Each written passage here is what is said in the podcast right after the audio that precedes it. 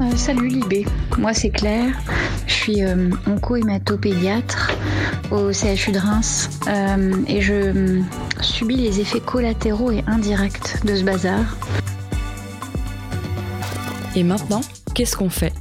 Libération donne la parole au lecteur à l'époque du coronavirus. Témoignage.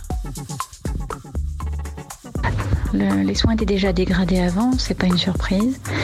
Et tout doit être concentré euh, pour la prise en charge des patients Covid. Mais du coup, le reste de la médecine se dégrade encore également. Les transfusions, les rendez-vous, les examens d'imagerie, récupérer euh, la moelle osseuse de quelqu'un qui habite ailleurs dans le monde pour greffer un enfant avec une leucémie, tout ça devient de plus en plus compliqué. Et un jour, il faudra aussi parler de ça, du reste de la médecine et de comment ça s'est passé. Voilà. À plus tard.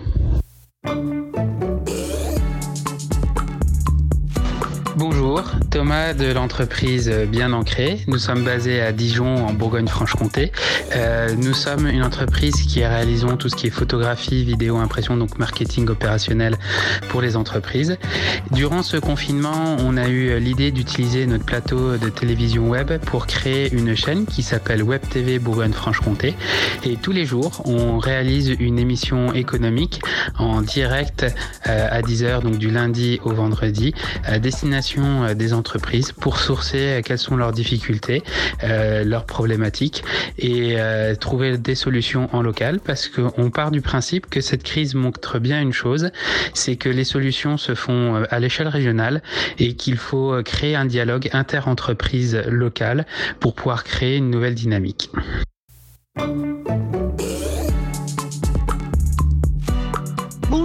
Ben, je vous envoie un petit message, je suis enseignante euh, à Lyon. Alors dans le qu'est-ce qu'on fait? Ben, j'aimerais bien que tous les élèves qui ne disposent pas d'ordinateur puissent en disposer. J'aimerais bien que les élèves qui n'ont même pas de téléphone euh, où on peut recevoir une image puissent en disposer et j'adorerais euh, qu'en fait euh, il n'ait pas huit photocopies euh, noir et blanc qui viendront peut-être dans trois semaines pour travailler à la maison. J'aimerais que mes élèves euh, qui se cachent, euh, qui ont peur, eh bien puissent euh, arrêter d'avoir peur tout simplement. Et j'adorerais que les élèves qu'on n'arrive pas à joindre depuis bientôt trois semaines, eh ben on puisse faire quelque chose pour eux. Coucou Libé, Eh ben, euh, moi je me présente, je suis euh, Quentin, j'ai euh, 17 ans et je suis euh, lycéen donc, euh, de Montbéliard. Je regarde des films, je fais des devoirs de temps en temps aussi, je, fais le devoir, les devoirs que mes profs euh, m'envoient quand ça fonctionne.